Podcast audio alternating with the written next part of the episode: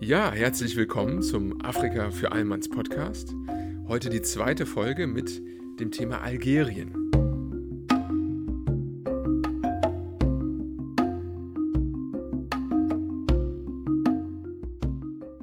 Es hat nur zwei Folgen gedauert und schon haben wir quasi einen echten Champion vor der Brust, denn Algerien ist auch bereits das größte Flächenland Afrikas. Was soll heute ungefähr passieren? Also ich habe mir gedacht, ich hangel mich so mal durch die Kapitel durch. Das sind natürlich einmal die Geografie, dann die Bevölkerung, ein kurzer Exkurs zur Hauptstadt von Algerien und ja dann die gängigen Themen wie Politik, Wirtschaft und zum Abschluss Geschichte. Fangen wir am besten direkt an und ähm, alles weitere dann on the road.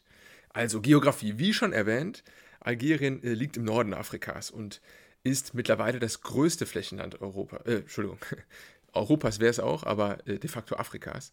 Und das erst seit 2011. Denn wie ihr sicherlich noch erinnert, hat sich im Jahr 2011 der Sudan gespalten und damit auch den Titel als größter Flächenstaat in Afrika verloren. Somit ähm, hat Algerien diesen nun inne und ähm, hat eine Nachbarschaft, die auch recht abwechslungsreich ist, will ich mal sagen. Wir haben im Westen äh, den Nachbarstaat Marokko, im Südwesten einen Zipfel der ähm, Sahara-Republik, ein etwas umstrittener Staat, auf den wir sicherlich im späteren Verlauf dieses Podcastes auch nochmal genauer eingehen werden. Ebenfalls im Südwesten befindet sich Mauretanien und im Süden dann, innerhalb der Sahara-Zone, grenzt Algerien an Mali und den Niger. Im Osten ist eine lange Grenze mit Libyen zu finden und nördlich dann äh, kurz vor der Mittelmeerküste quasi die Grenze zu Tunesien. Im Norden wird Algerien vom Mittelmeer begrenzt. Man äh, kann Algerien auch darüber oft erkennen, dass es sich um einen Maghreb-Staat handelt.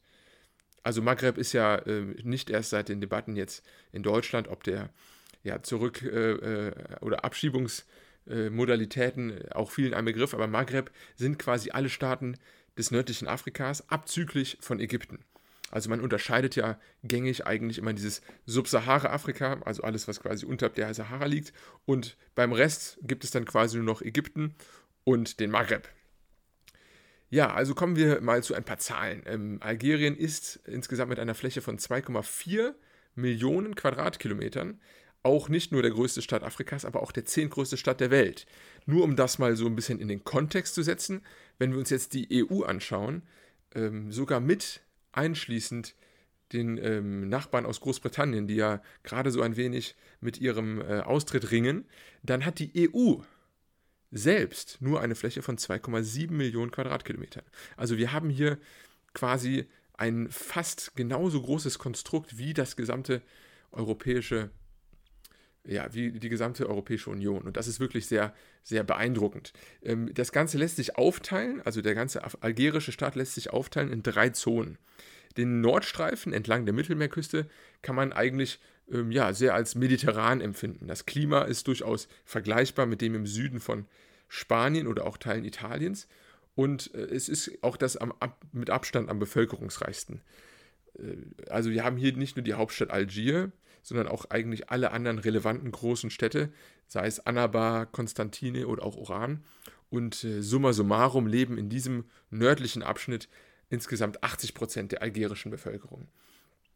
Algerien ist kein großes landwirtschaftliches Land, das äh, kann man sicherlich durch die Sahara begründen, aber das, was sich landwirtschaftlich nutzen lässt, der sogenannte kultivierbare Boden, der äh, liegt komplett auch in diesem nördlichsten Streifen.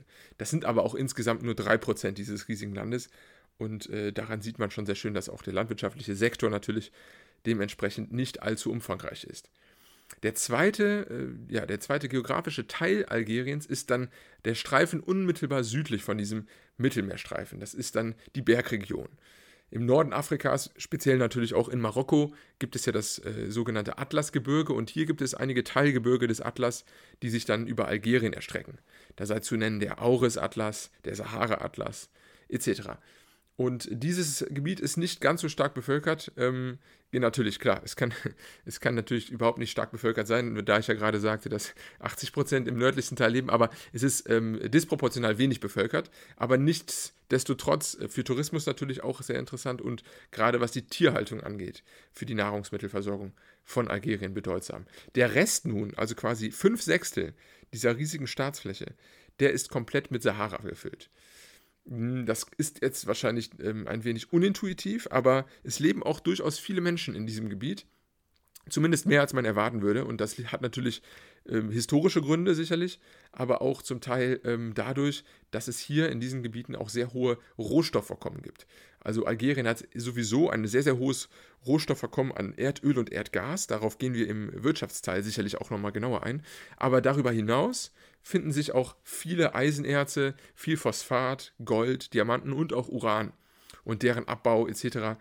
Ähm, bedarf natürlich auch einiger äh, Menschen, die dann dort vor Ort sich angesiedelt haben. Ja, so viel zur Geografie Algeriens.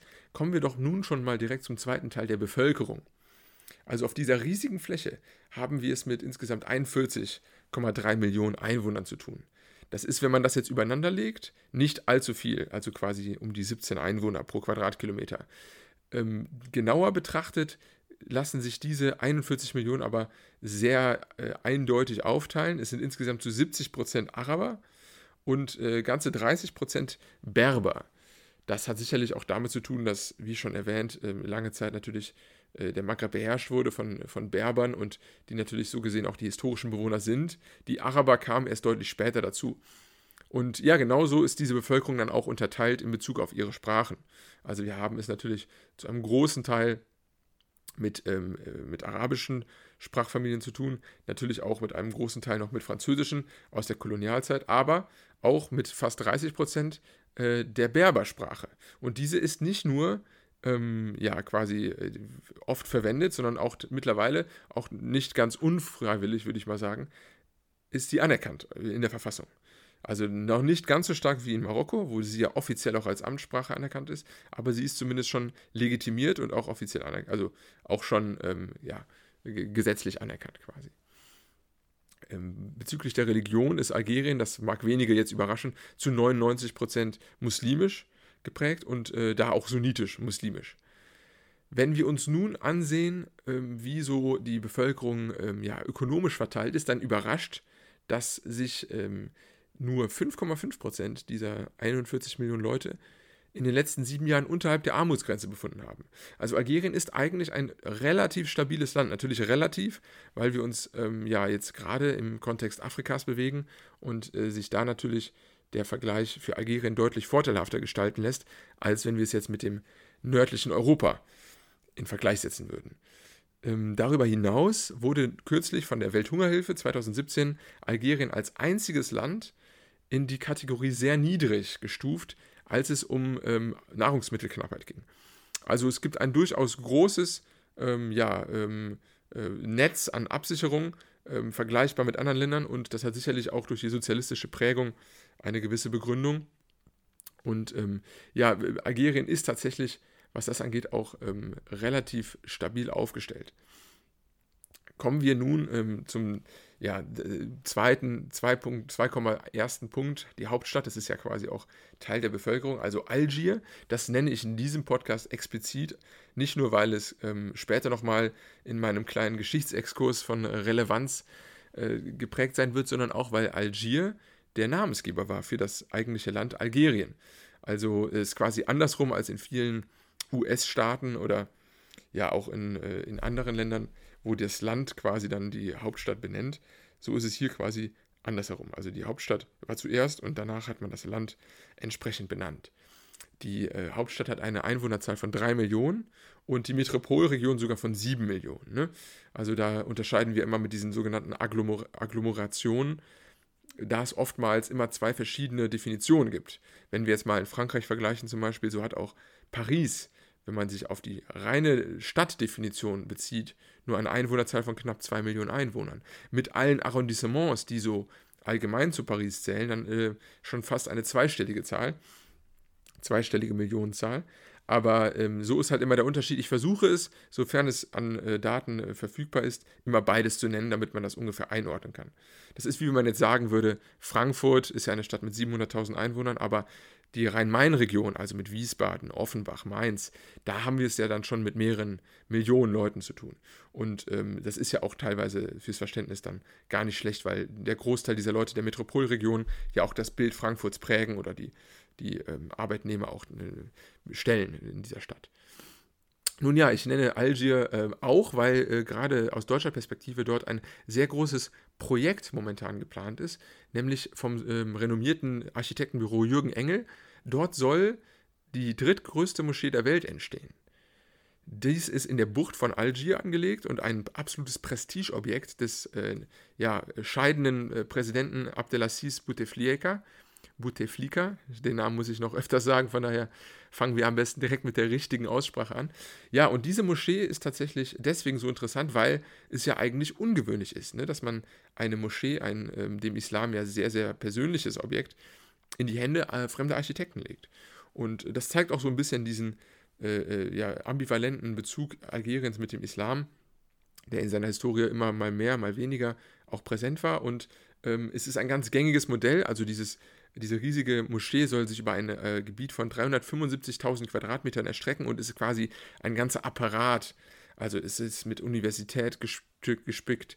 Es gibt Schulen, Museen, quasi eine Art Mall, Kinos, Hotels und äh, es ist ausgelegt auf 110.000 Besucher pro Tag. Ein riesiges Objekt. Das Minarett soll dann auch im Zuge, im Zuge dieser, äh, dieser Moschee das größte Gebäude Afrikas werden. Mit 265 Metern eine absolute, ja, äh, ein absolutes äh, Prestigeobjekt, wie schon gesagt. Die, Frau Merkel war sogar hier vor Ort, hat mit Herrn Bouteflika quasi äh, die, Gebäude, die ähm, Projektinitiation begonnen und da auch ihre Unterschrift geleistet. Das war im Jahr 2008. Und ja, wie bereits erwähnt, es wird von der, äh, vom Architektenbüro Jürgen Engel natürlich nicht, nicht gebaut, sondern lediglich entworfen und die, die eigentliche Umsetzung erfolgt dann wiederum durch die chinesische Firma China World. Und das habe ich jetzt explizit mal äh, genannt, weil es auch ein Modell ist, was uns sicherlich noch in anderen Ländern öfters mal äh, passieren wird, dass quasi deutsche, äh, seien Architekten, seien Ingenieure, Projekte, ähm, die deutsche Projektplanung quasi stattfindet und dann ausgeführt wird von Chinesen. Das ist ein sehr gängiges Modell und ich glaube auch, dass, ähm, dass wir uns das mal im Hinterkopf behalten äh, können, wenn es dann später beispielsweise im Sudan oder auch in Äthiopien nochmal öfter zur Verwendung kommt.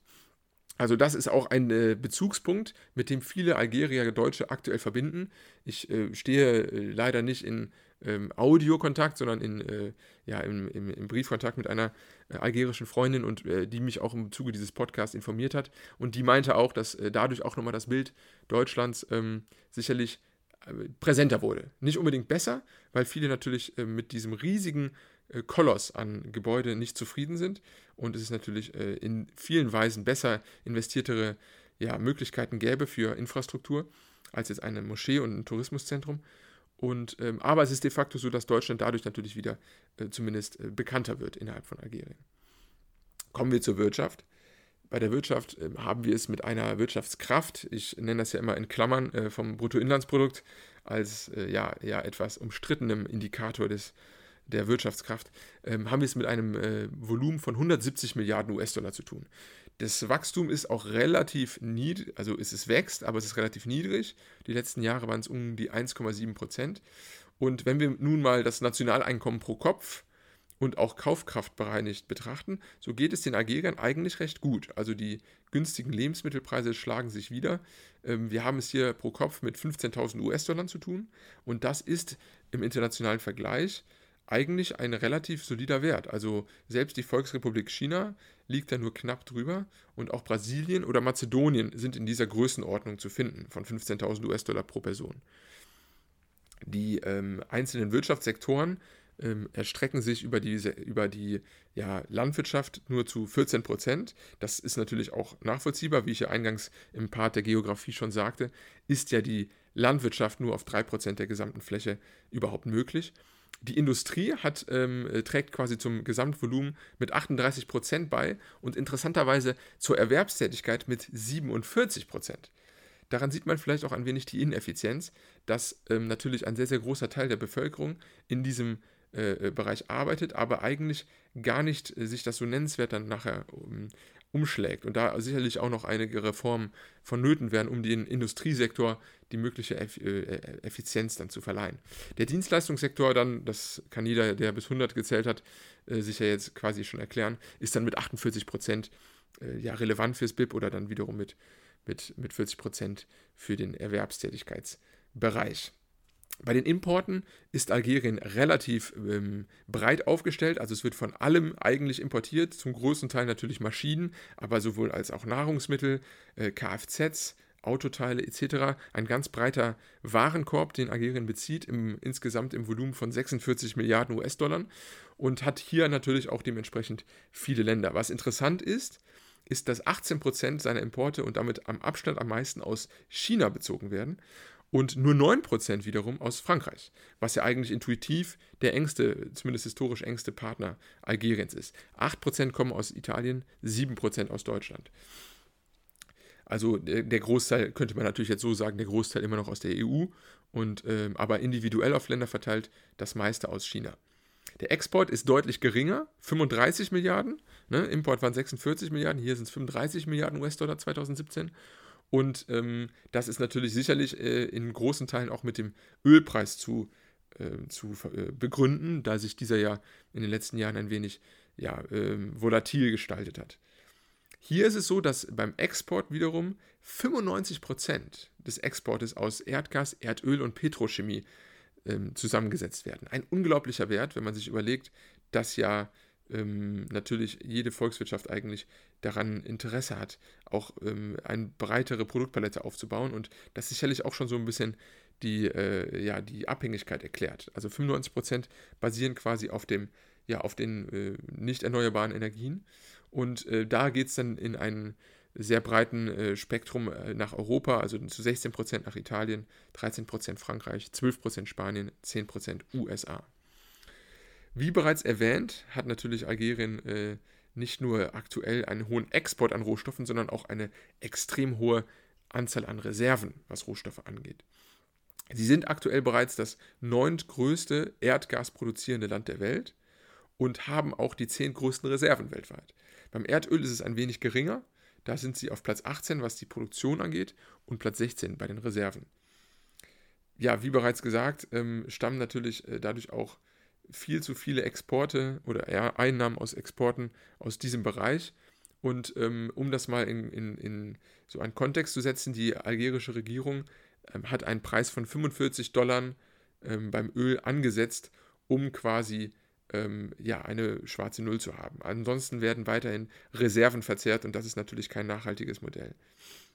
Es gibt in Algerien, wie ja bereits erwähnt wurde, nicht nur große Erdöl- und Erdgasreserven, sondern zum Beispiel auch die drittgrößten Schiefergasreserven nach China und Argentinien. Schiefergas, da klingeln wahrscheinlich bei vielen schon die Glocken im Hinterkopf. Das ist natürlich ähm, ja, in, in der Weise, in der man es abbaut, auch als Fracking bekannt. Und ähm, was nun in Algerien ein Problem aufruft, da ist hier mit einer sehr, sehr großen Wasserknappheit zu tun haben. Das ist natürlich begründet durch die Sahara, aber natürlich auch durch die, äh, ja, durch die äh, Vernetzung innerhalb Algeriens. Und da ist eine große Debatte oder eine große Aufruhr entbrannt, inwiefern man denn dieses Fracking, was ja, wenn ihr euch erinnert, bei der Debatte, als es mal in Deutschland im Thema stand, ähm, da man ja beim Fracking nicht nur ähm, Wasser quasi äh, durchkreuzt, das Schiefergas ist ja deutlich tiefer als die Wasserschicht, also man geht quasi da durch, aber nachher ja auch ähm, beim, äh, beim Pumpen, beim Hochpumpen wiederum verunreinigtes Wasser zurückführt in das Grundwasser und das ja ein sehr, sehr ja, äh, gefährliches Vorgehen ist, gerade weil man ja auch bedenken muss, dass die Gegenden, die Schiefergas haben, sind sehr, sehr konzentriert innerhalb Algeriens und auch die Gebiete, die Bevölkerung in der Sahara aufweisen, sind sehr, sehr konzentriert. Und wenn das zusammenfällt, dann hast du sehr schnell eine, äh, ja, eine große Wasserknappheit oder eine große Verunreinigung von äh, elementar wichtigem Grundwasser innerhalb der Sahara. Da ist beispielsweise das, die Stadt Insala zu nennen, wo es große Proteste dazu gab. Und ähm, ja, da ist äh, dann auch die Debatte natürlich entsprechend ähm, politisch geführt. Also wie bereits äh, aus den Wirtschaftszahlen hervorgeht, können wir schon mal festhalten, es besteht ein Handelsbilanzdefizit und ähm, ja, alle relevanten Konsumgüter werden eigentlich importiert.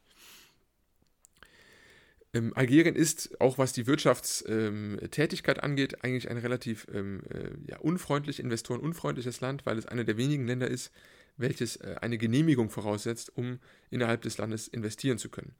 Also ähm, dementsprechend recht marktunfreundlich und der private Sektor ist dementsprechend auch nicht in der Lage, das große Bevölkerungswachstum aufzufangen. Also die Arbeitsplätze ähm, sind natürlich schwierig zu erzeugen im öffentlichen Sektor und deswegen äh, driften viele in den informellen Sektor ab. Also wir haben insgesamt, würde ich sagen, äh, fast 60 Prozent hm, äh, unter der Hand wird, äh, das sind jetzt schwarze Zahlen, da kann man natürlich per Definition schon nicht sagen, ob es stimmt, aber meinen Quellen zufolge zumindest 60 Prozent äh, im informellen Sektor ähm, erwerbstätig und das ist natürlich ein riesiges, ein riesiges Schaden nehmen am, am öffentlichen Wirtschaften, ne, weil keine Steuern fließen, aber gleichzeitig auch ein riesiges Potenzial, weil viele dieser Firmen wie ich äh, las, zumindest auch sogar schon über die Grenzen hinaus tätig sind, auch wenn sie informell sind. Aber wenn man ihnen dann die Möglichkeit gäbe, sich quasi auch schneller ähm, äh, gegenüber dem Staat und gegenüber der äh, Wirtschaft zu öffnen und legalisiert aktiv zu sein, dann kann man damit natürlich bottom-up, wie man im äh, Anglizismus so schön sagt, äh, der Gesamtwirtschaft wiederum ähm, helfen. Ja, soviel zur Wirtschaft. Kommen wir nun zum nächsten Thema Politik. Algerien ist eine demokratische Volksrepublik das werden wir natürlich im Zuge der afrikanischen Nation noch mal öfter hören. Ähm, ich setze es mal äh, ja, einfach hier so hin und äh, lasse es unkommentiert. Es ist unabhängig seit 1962, dazu später mehr. Und es ist eine Präsidialrepublik, die ähm, mit dem natürlich aktuell umstrittenen und zur Aufnahme dieses Podcasts bereits aus dem Amt gedrängten Präsidenten Abdelaziz Bouteflika ähm, geleitet wird oder wurde. Er war jetzt seit circa 20 Jahren an der Macht, ist schon sehr alt und hat es in dem Zug aber ähm, leider nicht geschafft, das Land demokratisch hingehend zu öffnen. Also wir haben nach wie vor ein sehr eingeschränktes bis fast eigentlich kein vorhandenes Recht auf Demonstration es gibt ähm, aus politischer Sicht ein großes Problem auch mit den Grenzen Algeriens. Also ähm, um das, ich würde mich natürlich freuen, wenn ihr jetzt quasi schon eine Karte von Algerien mal gesehen hättet, aber der große Bauch quasi Algeriens ist äh, der Süden, wo natürlich riesige Grenzverläufe sind innerhalb der Sahara und diese sind sehr, sehr schwierig zu kontrollieren. Im Westen Algeriens äh, gibt es sogar noch ein äh, Flüchtlingslager, was äh, politisch auch gewollt ist. Ähm, das liegt an der Grenze zu dieser sogenannten Republik Sahara. Das ist ein Gebiet im Süden Marokkos, was immer mal wieder um, ja, von Marokko beansprucht wird und dann wiederum ähm, quasi äh, nicht. Und dort gibt es natürlich wie in solchen umstrittenen Gebieten eigentlich immer eine Unabhängigkeitsbewegung, die sogenannte Polisario-Front. Und die wird am stärksten eigentlich außerhalb von ihrem äh, Gebiet der äh, Republik Sahara von Algerien unterstützt. Und somit wurde auch in äh, Tindouf an der Westgrenze Algeriens ein äh, Lager aufgebaut, bei dem dieses, ähm, ja, bei dem dieses äh, Unabhängigkeitsbestreben dann äh, von algerischer Seite mit unterstützt wird und ein Flüchtlingslager und ja, ein Auffangbecken für diese Kämpfer dann existiert. Das ist natürlich auch ein Grund, warum die Situation mit Marokko nicht allzu rosig ist. Immer mal wieder gab es auch historisch Kriege zwischen den beiden Partnern, obgleich sie natürlich trotzdem sehr eng verwoben sind. Apropos Partner, was sind denn so die gängigen Beziehungen Algeriens internationaler Bühne? Ähm, das ist natürlich äh, der engste Partner, würde ich sagen, ist Tunesien zusammen mit Libyen, auch wenn Libyen natürlich gerade selbst in einer sehr fragilen Situation befindlich ist, aber nach wie vor sind das die beiden engsten Partner. Und ähm, auf wirtschaftlicher Seite, interessanterweise, das war jetzt in den obrigen Zahlen gar nicht so, äh, also zumindest nicht auf den ersten Blick äh, zu finden, ist äh, auch Griechenland aufgrund historischer Wirtschaftsbeziehungen ein guter Partner und auch Zypern, die man wiederum im Struggle mit ihrer äh, jahrelangen äh, Nachbarschaft zur Türkei natürlich auch gerne unterstützt.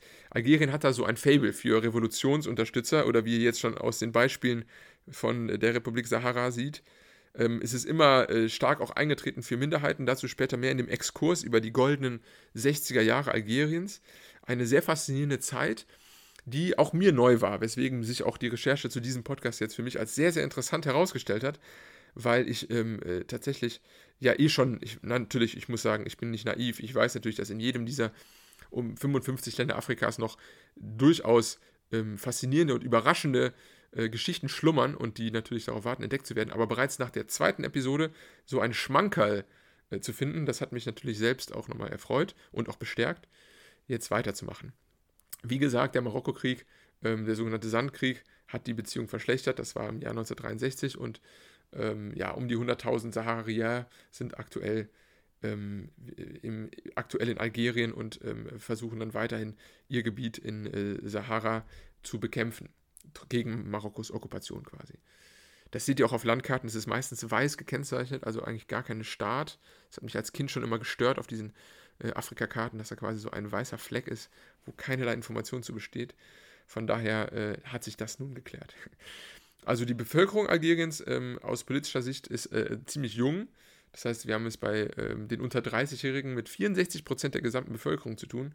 Und das macht natürlich für die Regierung wiederum das Handeln schwer, weil es einen sehr, großen Bedarf an Arbeitsplätzen gibt. Der private Sektor muss weiter geöffnet werden. Das ist äh, sicherlich auch ähm, für den äh, auch immer kommenden Nachfolger von Bouteflika das oberste Ziel. Und er kann dabei bauen auf eine zwar schlechter werdende, aber immer noch recht gute Bildungspolitik.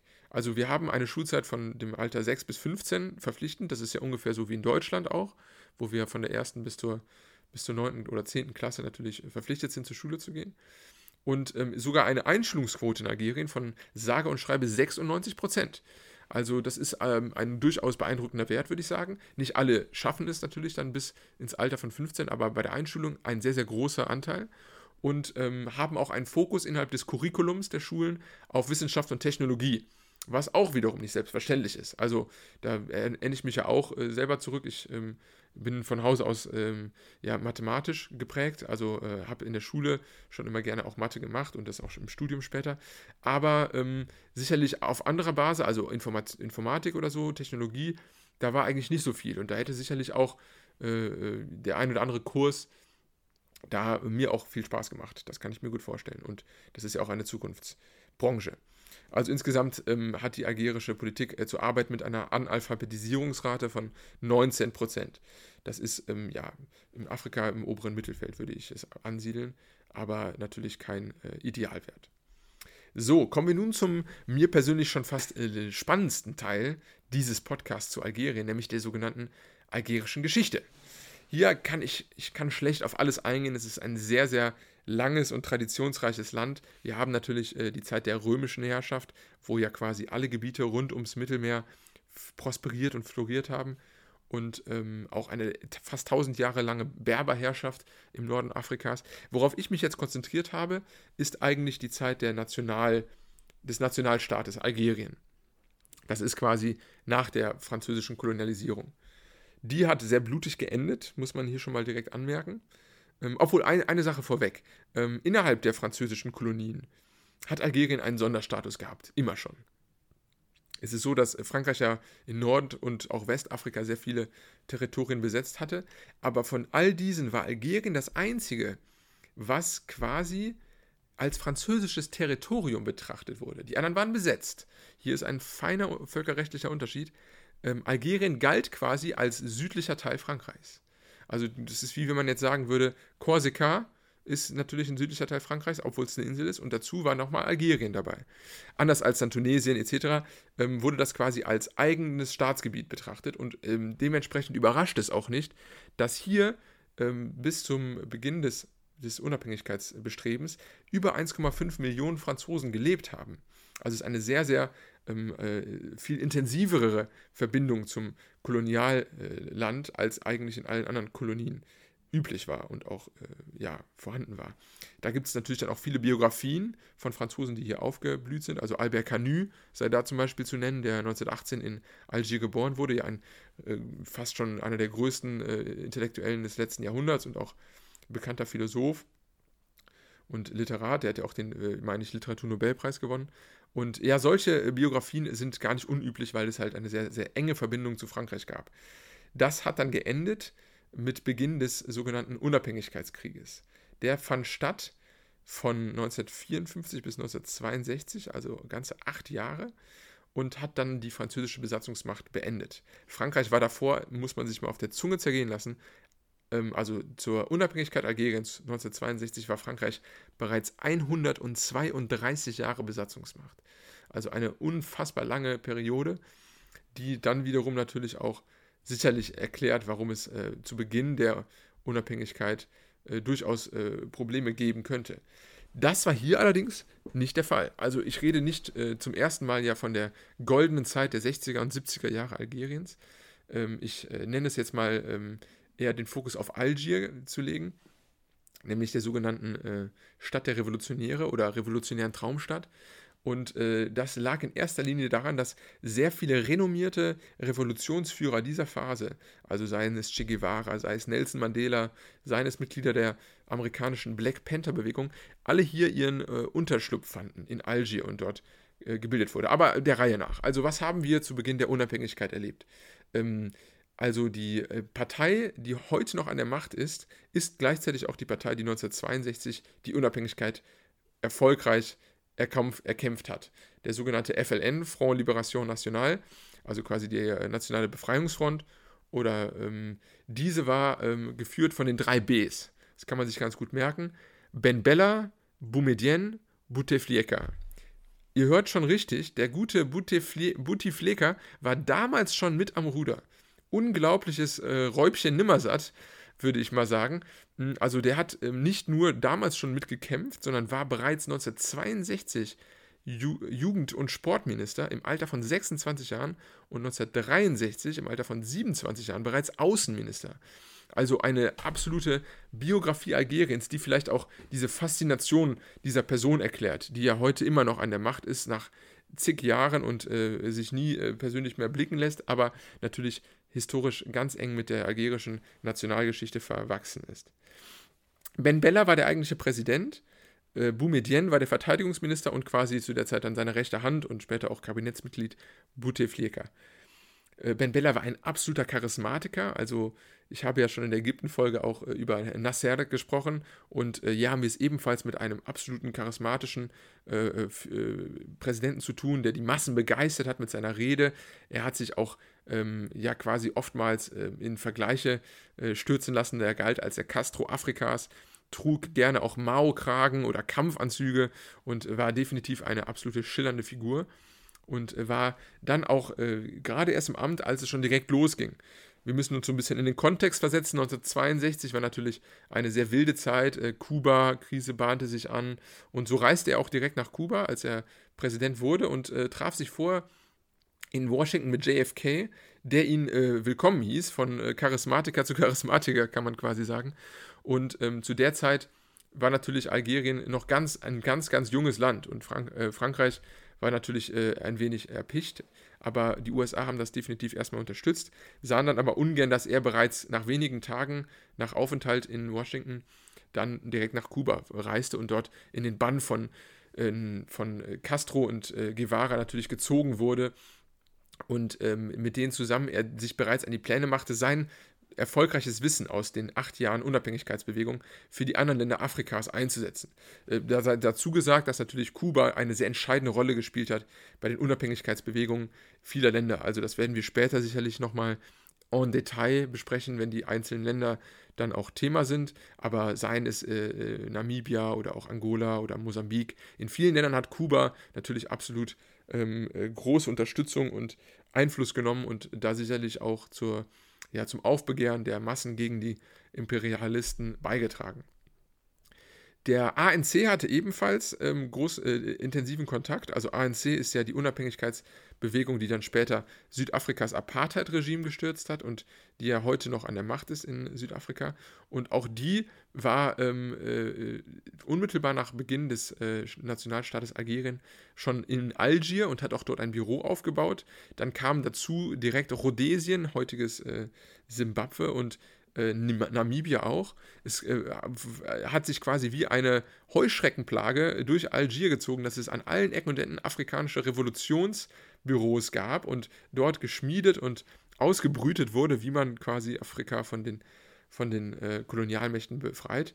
So sei es dann Mosambik, Guinea, Angola, Kap Verde, also quasi die Gruppe der äh, portugiesischen ähm, äh, ja, Besetzungsgebiete und einer dieser mosambikanischen, mosambikischen, mosambischen, nennen wir ihn einfach, ein Revolutionär aus Mosambik, ähm, wurde dann auch so zitiert, als er nach, ähm, nach diesem äh, Ort Algier gefragt wurde, dass ähm, ja, die Muslime pilgern nach Mekka, die Christen in den Vatikan und die Revolutionäre nach Algier. Also nichts mit Moskau. Äh, die 60er Jahre waren geprägt von Algier und dessen quasi Charme und Charisma auch dessen äh, Regierungschefs. Ähm, nun war es so, dass Ben Bella natürlich ein großer Freund äh, der Außenpolitik war. Er war sehr, sehr eng mit äh, Gamal Abdel Nasser befreundet und ähm, beide teilen auch so ein wenig diesen Hang zum islam geprägten Sozialismus. Bereits 1963 kam dann der Krieg mit Marokko hinzu, wie bereits erwähnt, um die äh, Grenze äh, mit Südsahara. Und hier hat äh, er dann natürlich, also Ben Bella, entschuldigt bitte, direkt gestruggelt und auch ähm, Hilfe annehmen müssen aus Ägypten und Kuba, seinerzeit seine engsten beiden Verbündeten. Ähm, ähnlich äh, intensiv wie die bereits genannten afrikanischen Ländern wurde dann auch äh, der Kongo mit unterstützt. Also Patrice Lumumba ist ja die schillernde Figur im, äh, in der heutigen Demokratischen Republik Kongo und äh, der dort auch ähm, dann umgebracht wurde unter dubiosen Umständen. Dazu sicherlich später mehr. Und hier äh, hat dann äh, äh, Che Guevara ihn aufgefordert, also Ben Bella, äh, mit ihm zusammen quasi den Kongo zu befreien. Und Guevara ist dann sogar persönlich hinuntergeflogen. Ben Bella hat es zumindest logistisch unterstützt, ist jetzt natürlich als Staatsmann ähm, äh, in seinem Land geblieben. Aber leider äh, misslang dann auch dieser, diese Aktion. Und so ein bisschen ist dann Ben Bella innerhalb dieser Revolutionsgruppe des ähm, FLN so ein bisschen in Kritik geraten, weil er sich nur auf Außenpolitik stürzte ob, obgleich er natürlich der Charismatiker schlechthin war, aber dann auch äh, beispielsweise der Coup äh, misslang mit, mit dem Kongo und ähm, äh, dann kam es zu einem Putsch. Leider wurde dann 1965 ähm, ja, in, An in Anfolge äh, der äh, eine kleine Verschwörung abgehalten vom Verteidigungsminister Boudemien und natürlich wem sonst, seiner rechten Hand und dem damaligen Außenminister Bouteflika. Und ähm, die haben dann quasi durch einen Militärputsch ähm, Ben Bella ähm, äh, rucks, ruckzuck von der, von der Machtposition ähm, losgelöst und dann war ab da Boumedien Führer. Das hat aber nichts geändert an den, äh, an den Verbindungen mit vielen revolutionären Bewegungen innerhalb Afrikas und äh, so kam selbst die Kanaren auch dazu, ein Büro in Algier zu öffnen. Also die Kanaren äh, waren damals wohl auch äh, auf Unabhängigkeitskurs gegen dem Franco-Regime und ja, alle äh, hatten quasi Tür und Tor immer offen in Algier und wurden dort, wurden dort äh, gerne gesehen. Ähm, es gab sicherlich auch heikle Situationen. So wurde beispielsweise der Mörder von Lumumba wiederum zu einem gewissen späteren Punkt dann als Gefangener genommen. Also ähm, hierzu sei gesagt, äh, ja, vielleicht lassen wir es mal an dieser Stelle dabei. Da kann man dann in der Kongo-Folge sicherlich nochmal en Detail äh, mit beschäftigt sein. Ähm, palästinensische Bewegungen oder auch südvietnamesische Bewegungen, also alle möglichen internationalen Bewegungen waren präsent und 1969 kam dann auch äh, zunehmend stärker der sogenannte Black Panther Arm nach, äh, nach, äh, nach Algier unter der Führung von ähm, Elbridge Cleaver wurde dann auch das Panafrikanische Festival mitgegründet, 1969, und eine riesige Show. Also man muss sich das vorstellen, barbusige Frauen in den Straßen Algiers, afrikanische Tänze und äh, natürlich ein Bild, würde ich mal schon fast sagen, für die Götter, mon Dieu. Und äh, das ist natürlich etwas, was wir heute definitiv so nicht mehr sehen würden.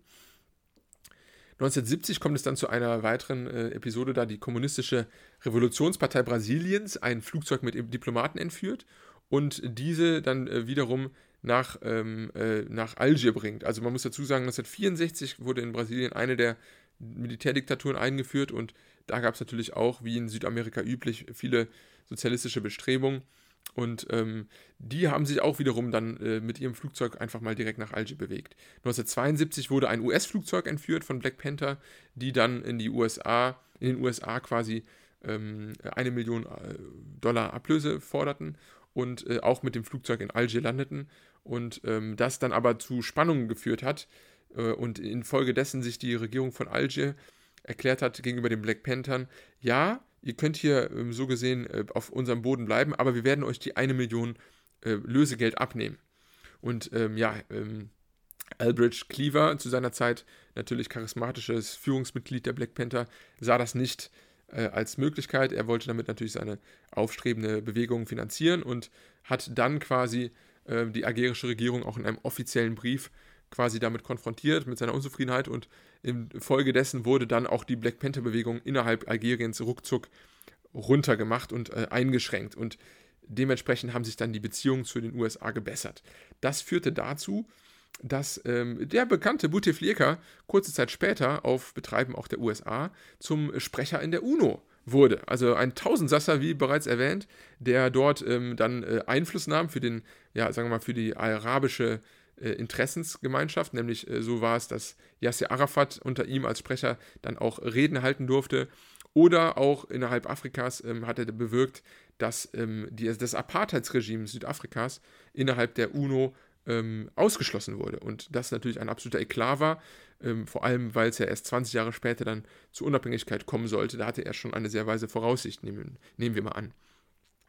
Nun, abschließend 1974 waren dann natürlich die äh, portugiesischen Kolonien, vor allem natürlich äh, bedingt durch den äh, Putsch in Portugal, äh, erfolgreich und äh, die sogenannte Nelkenrevolution, auch aktuell ja viel in den Medien, ähm, wurde abgehalten und ähm, deren Friedensverträge, also quasi die für Guinea-Bissau, für ähm, Kap Verde, wurden auch dann direkt in Algier geschlossen, weil, wie gesagt, dort alle möglichen Offices dieser Bewegung äh, saßen. Und äh, die Bürgerkriege in Angola und Mosambik gingen dann leider weiter. Aber in der Zukunft war auch Algerien natürlich immer bei Luft Luftpiraterie und sonstigen Geiselnahmen äh, erste Anlaufstelle, wenn es sich in einen politischen Kontext gehandelt hat. So viel dazu. Ähm, insgesamt kann man diese Phase dann auch unter Boumedienne als ja durchaus als sozialistische Diktatur bezeichnen. Ähm, er hat äh, mit harter Hand regiert und ähm, hatte auch so seine Vision für äh, Algerien. Er hat sicherlich viel auch für, die, äh, für, die, für den Aufbau des Landes getan. Und äh, ja, ich will einfach mal so ein bisschen äh, zu seinen äh, Taten ausführen. Also ähm, er war sicherlich ein Despot, aber hat ein sehr, sehr positives Image, auch wenn ich jetzt mit Algerien spreche. Ähm, die differenzieren da immer. Also selbst Bouteflika wird sehr, sehr, sehr, schon immer auch historisch kritisch gesehen, aber Boumedienne gilt, auch wenn er ähm, sehr diktatorisch teilweise geherrscht hat mit einem äh, äh, Geheimdienstapparat, aber er gilt zumindest auch als Vater vieler ähm, ja, Modernisierungsmaßnahmen. Für ihn galt quasi ähm, äh, die dreifache Revolution, das war die landwirtschaftliche Revolution, die industrielle und auch die kulturelle Revolution. Kulturell heißt in dem Fall vor allem, dass Arabisch immer stärker stattfand und die Amtssprache äh, später auch wurde, was natürlich vorher historisch bedingt Französisch war. Aber er hat es sicherlich auch geschafft, durch, bedingt natürlich durch die großen Reserven, ähm, Algerien zu modernisieren in den 70er Jahren und ähm, eine Anbindung bis ins letzte Dorf ans Stromnetz zu schaffen. Also jedes größere Dorf hatte eigentlich trotz dieses riesigen Flächengebietes hatte eigentlich Strom im Jahre 1978, als er dann aus dem Amt schied unter ein wenig dubioseren Gründen. Also ähm, man kann schon sagen, es war äh, unter ihm der erste Maghreb-Stark, der auch äh, Chemieindustrie ähm, äh, aufwies, aber dann natürlich trotz ähm, vieler ähm, ja, Probleme in den 80er Jahren in der Ölkrise ähm, auch dadurch bedingt natürlich sehr viel äh, in, äh, in die Krise kam und die eigentlich durch diese ähm, Maßnahmen von Boumedienne durchaus stabilere Mittelklasse rutschte dann ab und es kam dann in den 80er Jahren zum Bürger, besser gesagt in den 90er Jahren zum Bürgerkrieg und in den 18, 1880, ach, na, kleiner Versprecher, äh, 1918, ach, okay, zwei Jahre vor 1990, machen wir es einfach so rum, kam es dann auch zu den Aufständen, die dann später im Bürgerkrieg Algeriens enden sollten. Eine kleine Note will ich hier noch nennen, ähm, weil es ganz interessant ist. Mich haben viele gefragt im Vorfeld, ähm, oder mich hat auch äh, persönlich immer gewundert, dass Algerien ja bei diesen sogenannten arabischen Frühlingsbewegungen eigentlich keine große Rolle gespielt hat. Das war ja hauptsächlich Libyen, Tunesien, Syrien. Ähm, aber der Algerien gar nicht. Und das liegt sicherlich dadurch, dass der algerische Frühling schon in den 90er Jahren stattgefunden hat und in dieser Zeit, in den 90er Jahren, ähm, Islamisten äh, in erster Linie gegen äh, die Militärdiktatur oder gegen Militäris quasi gekämpft haben und ähm, die Demokratie sehr hart erkämpft wurde und ähm, dann quasi nach äh, fast 200.000 Toten und einer Phase von, von acht Jahren Bürgerkrieg aus dem Exil aus Marokko heraus zurück Bouteflika kam, um sein Land quasi zu versöhnen. Und das sicherlich auch nochmal ein wenig erklärt, warum man an diesem ja, Autokraten bis so spät in die in die Neuzeit festgehalten hat. Und das ist ja sicherlich etwas, was äh, in unseren Medien immer gerne verrissen wird, von wegen, ja, der alte Greis, was äh, lassen die Algerier sich da für, für, doof verkaufen. Also das Narrativ in Algerien war quasi, dass man ihm ähm, äh, äh, weich aus dem Amt geleitet. Und so wurden auch seine Wiederwahlen immer äh, begründet, dass man ihm quasi die, äh, den Tod erlaubt und ihn nicht auch noch für alles, was er getan hat, quasi dann auch noch aus dem Amt wirft. Kann man drüber streiten, aber so viel dazu. Ja, heute habe ich leider keinen äh, Gesprächspartner für das Ende der Episode als Interview, aber ich hoffe trotzdem, dass es äh, ein runder Plunder war und äh, freue mich dann äh, beim nächsten Mal auf den äh, portugiesischen äh, Freiheitskampf in Angola. Bis dahin macht es gut und bis nächsten Freitag.